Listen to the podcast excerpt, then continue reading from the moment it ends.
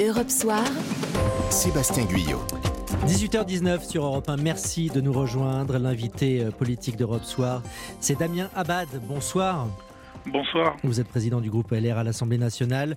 À huit mois de la présidentielle, ça se bouscule chez vous. Une nouvelle candidature officielle à la primaire depuis ce matin, celle d'Éric Ciotti. Euh, Michel Barnier, ce soir à 20h, va lui aussi se déclarer candidat. Et puis, on le disait, selon nos informations, Laurent Vauquier, qui ne sera pas candidat. C'est une surprise? Ah, écoutez, d'abord, on va attendre euh, l'annonce officielle de Laurent Wauquiez. Euh, ce qui est sûr, c'est que Laurent Wauquiez, c'est une voix qui compte, qui porte dans notre famille politique, euh, qui a été brillamment réélu président de la région Auvergne-Rhône-Alpes. Et donc, on, attend sa, décision. J'ai entendu, comme vous, ce qui, est en train de, circuler. En tout cas, il faut respecter ce, temps-là. Et, ça montre aussi qu'on a avec nous eh bien, des femmes et des hommes qui réfléchissent et qui agissent en, en conséquence. Mais avec sa victoire probante aux élections régionales, on s'attendait à ce qu'il soit candidat. Il pèse dans le parti. Comment expliquez-vous le fait qu'il ne le soit pas, d'après nos informations? Écoutez, moi j'attends que cette information mm. d'abord soit, soit, soit, confirmée. Ce qui est certain, c'est que c'est quelqu'un qui pèse et qui va continuer à peser. Sa voix, elle compte, elle est déterminante, elle est prépondérante. Euh, c'est quelqu'un qui a présidé notre, notre parti euh, lorsque lorsqu'on a dû reconstruire la droite et qui a mis euh, sa pierre à l'édifice. Aujourd'hui, Laurent Wauquiez, c'est quelqu'un aussi qui a, qui a l'avenir pour lui. Il le sait, donc je pense qu'il a aussi évolué dans sa manière de faire la politique. Il prend le temps de la réflexion et de la reconstruction. Donc si ça se confirme, c'est tout à son honneur. Et cela expliquerait alors peut-être pourquoi il y a eu une candidature surprise annoncée aujourd'hui, celle d'Éric Ciotti? Je ne crois pas qu'il y ait de cause à effet de, lien entre les deux. Je pense qu'Éric Ciotti a, voulu et veut porter la voix d'une droite de conviction, affirmée. C'est bien pour le débat d'idées. C'est une candidature sérieuse, crédible. C'est quelqu'un qui, dans notre groupe, avait une voix qui, est également importante. Donc, euh, je ne crois pas qu'il y ait de lien entre les deux. En tout cas, Éric Ciotti m'avait prévenu de, son annonce de candidature quelques jours auparavant. Et, je crois que c'est important aussi pour, le débat d'idées. Alors, si on résume, ça fait donc euh, trois candidats officiels Valérie euh, Pécresse, Éric Juvin, Éric Ciotti. Ce soir, Michel Barnier sur TF1, vous confirmez cette fois? Bah, c'est ce que l'on entend aussi, mais c'est plutôt le, notre sentiment. Euh, donc, euh, donc on verra ça. Mais Michel Barnier euh, sera, sera ce soir sur TF1, donc j'imagine c'est que c'est pour nous faire une annonce. En tout cas, c'est un homme d'expérience, un, homme d'État. Et, là aussi, ça montre quand même que la droite a des talents. Alors je sais que parfois ça fait sourire ce nombre de candidatures élevées, mais c'est aussi la preuve du talent, d'une vraie richesse politique. Quand on a quelqu'un comme Michel Barnier dans sa famille politique, je pense que c'est une grande chance euh, pour, pour toute la droite. Maintenant, à nous de pouvoir à la fin n'en garder qu'un. Donc pour vous, cette multiplication des candidatures, c'est plutôt euh, une marque de vitalité de votre parti plutôt qu'un danger pour les républicains? Aujourd'hui, c'est une marque de vitalité. Il ne faut pas que demain ça devienne un danger. Et pour pas que ça devienne un danger, il faut avoir des règles du jeu qui soient claires. Il faut que chacune et chacun ait parfaitement conscience qu'à la fin des fins, il doit en rester qu'un ou qu'une, celui ou celle qui sera le mieux placé. C'est ça notre enjeu et c'est ça notre bataille avec Christian Jacob. Sauf Damien Abad, que c'est mal parti, parce que d'une part, on ne connaît pas le calendrier, le processus de désignation n'est pas très clair, et puis il y en a un qui ne veut absolument pas entendre parler de primaire, c'est Xavier Bertrand. Oui, mais Xavier Bertrand l'a dit aussi euh, très tôt, il fait son chemin, il trace sa route, il parle directement aux Français, il incarne cette France des territoires, il met des marqueurs de différenciation par rapport à Emmanuel Macron et par rapport euh, à Marine Le Pen. Et euh, il a montré euh, toute sa force et son talent lors de, lors de sa victoire dans les Hauts-de-France. Donc, vous le savez, moi je considère que, Xavier Bertrand est un vrai atout pour, au-delà pour notre famille politique, mais pour la droite en général, pour pouvoir gagner cette élection présidentielle. Et je pense qu'il faudra compter avec lui. Et c'est pour ça d'ailleurs que j'ai toujours exprimé des réserves sur, sur le processus même de, la primaire. Donc, compter avec lui hors la primaire, ça veut dire s'il y va deux candidats si la primaire a lieu. Et comme le disait Eric Ciotti matin, aucune chance de se retrouver au second tour de la présidentielle. Je pense que tout le monde est d'accord avec ça.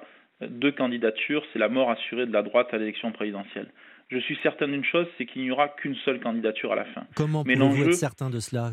Comment vous allez y parvenir? pour, pour une raison très simple, c'est qu'on n'a plus le statut de favori on est challenger. Et quand on est challenger, on a encore une plus grande responsabilité que quand on est favori. Et donc à partir de là, il y aura à la fin qu'un seul candidat. Mais l'enjeu pour nous, c'est que ce candidat unique, il n'arrive pas au mois de janvier ou au mois de février 2022, ce qui serait très tardif, mais qu'il arrive plus tôt, euh, dans le courant de l'automne ou de l'hiver, de manière à ce qu'on puisse être en ordre de bataille et qu'on ne crée pas un sentiment de lassitude dans notre électorat. Ça va être ça l'enjeu de ces prochaines semaines et de ces prochains mois, faire en sorte qu'émerge une équipe de France autour d'un candidat qui puisse être en capacité de rassembler toute la droite et ensuite de rassembler les Français et de nous faire gagner. Alors est-ce que vous avez avancé sur le calendrier, sur les modalités de cette primaire à venir? Bah, écoutez, nous avons un, congrès qui aura lieu le 25 septembre. C'est là où les militants trancheront. D'ici là, Christian Jacob a demandé à ce qu'il y ait une étude qualitative qui soit faite sur l'ensemble des candidats et sur les potentiels de chacun. L'avantage que nous avons, c'est qu'entre le 30 août et le 25 septembre, nous avons quasiment trois semaines pour pouvoir discuter, échanger les uns les autres. Il faut faire preuve de sérénité dans ces moments-là et se mettre tous autour de la table. Moi, je souhaite que entre le 30 août et le 25 septembre, on puisse tous se réunir autour de la table pour discuter et pour voir si on peut faire émerger une solution qui satisfait tout le monde collectivement. En tout cas, selon les derniers sondages, qu'il y ait un ou deux candidats à droite, quoi qu'il arrive, euh, vous seriez éliminé dès le premier tour. Il y en a un qui se frotte les mains aujourd'hui, c'est Emmanuel Macron. Oui, mais vous savez, euh, les sondages d'aujourd'hui ne sont pas les résultats des élections mmh. présidentielles de demain, et on le sait, on a, on a payé pour voir. Non, ce que je pense que l'enjeu pour nous, c'est de montrer qu'il y a une alternative possible. Qu'est-ce que les Français ont retenu? Et moi, ce qui m'a frappé cet été, c'est cela. Les Français ont compris que Mme Le Pen ne serait jamais présidente de la République. Elle sera systématiquement battue. Et que donc les seuls qui peuvent battre Emmanuel Macron. Malgré des sondages à 48% bien parfois. Sûr, hein, euh, bien sûr, parce que. Oui, mais euh, euh, on, voit bien aujourd'hui, tout le monde a compris qu'elle ne serait pas présidente de la République. Et donc les seuls qui peuvent battre Emmanuel Macron, c'est nous, c'est la droite républicaine. Et que donc le match, et le vrai match, il doit se faire entre nous euh, et, euh, euh, la majorité sortante. Et c'est là-dessus pour créer une alternative politique. Et moi, je suis certain que lorsqu'on sera en capacité de porter cette alternance, à condition bien sûr qu'on soit unis et rassemblés, qu'on ne soit pas la droite la plus bête du monde, eh bien, à ce moment-là, on pourra jouer ce match. Moi, je suis de ceux qui pensent qu'on doit jouer la gagne et qu'on peut jouer la gagne et qu'on ne parte pas dans une stratégie d'ores et déjà défaitiste. C'est possible, on se rapproche et je crois qu'il faut simplement parler aux Français, avoir un vrai projet politique et montrer tout simplement qu'on peut apporter des réponses concrètes au quotidien. Damien Abad, on parlait d'Emmanuel Macron qui est sur tous les fronts cette rentrée. Là, aujourd'hui, il était en Irlande. Ce week-end, il sera euh, en Irak. Il a réagi, hein, le chef de l'État, à, euh, à ces explosions survenues cet après-midi à l'aéroport de Kaboul, dont on vous parlait euh, dans le journal de 18h. Attentat suicide avec au moins 5 morts et une dizaine de blessés. Je voudrais que vous réagissiez à ce qu'il a dit. Certains disent que nous sommes naïfs, d'autres que nous sommes inhumains. C'est donc que nous devons être justes. Est-ce que c'est euh, l'acception que vous euh, donneriez de, la politique menée par la France actuellement en Afghanistan? D'abord, ce qui est certain, c'est qu'il y a à la fois une angoisse humanitaire extrêmement forte euh, sur le territoire en Afghanistan et il y a en même temps un enjeu sécuritaire sur le territoire national en France qui est tout aussi important et fort et que donc il y a un équilibre à trouver, qui est un équilibre difficile, entre l'accueil de réfugiés afghans, parce que c'est l'honneur de la France de défendre le droit d'asile quand il n'est pas dévoyé, et de, défendre et de protéger des réfugiés politiques, mais on sait aussi dans le même temps qu'on on ne pourra pas faire face à des flux migratoires incontrôlés et incontrôlables. Et donc moi, ce que j'attends de la France, c'est qu'elle prenne le leadership en Europe, qu'elle mette en place très vite un Conseil européen des chefs d'État et de gouvernement pour euh, justement organiser euh, cette arrivée euh, de, réfugiés politiques et organiser ensuite les flux migratoires qui, vont, qui ne vont pas cesser avec la fermeture de l'aéroport prochainement, bien au contraire. Et donc voilà, mais malheureusement en Afghanistan, nous payons l'échec, l'échec de la politique américaine d'abord et l'échec aussi des Européens et, malheureusement, on n'a jamais réussi euh, à pouvoir établir une paix durable dans ce pays. Alors ce matin, Jean Castex a confirmé que le dernier vol en partance de Kaboul serait effectué demain soir. Est-ce que vous avez le sentiment euh, que la France abandonne celles et ceux qui l'ont aidé sur place? Non, je ne crois pas. Je crois que la, France fait son maximum euh, sur le plan diplomatique pour, avec les ambassades pour, pour pouvoir rapatrier des, réfugiés politiques qui ont aidé et accompagné la France. On sait aussi que c'est extrêmement difficile parce qu'il faut un contrôle étroit. On n'est pas à l'abri aussi d'infiltration de talibans euh, lors, de ces, de, lors de ces exfiltrations d'Afghanistan. Et donc, euh, il faut être extrêmement vigilant. Donc, euh, non, je crois que la, France répond présent dans, ce cordon humanitaire. Maintenant, on le sait, la bataille sera longue, difficile.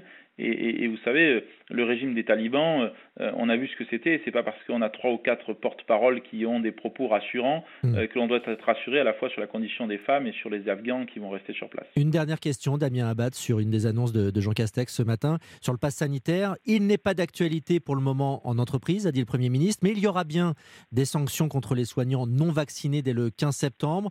C'est un deux poids deux mesures justifié selon vous?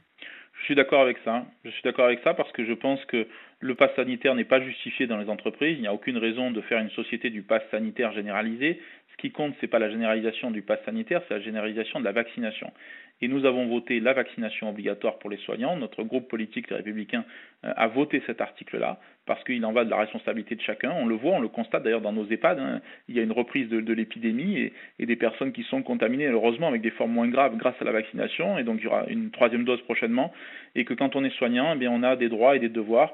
Euh, c'est logique. Et donc, il ne s'agit pas de, de, les montrer du doigt, mais simplement de la faire de la pédagogie et de prendre que chacune et chacun prenne ses responsabilités. Et donc, nous, nous défendons la vaccination. Satisfait sur ce point. Merci Damien Abad, président du groupe LR à l'Assemblée, d'avoir été en direct ce soir sur Europe 1.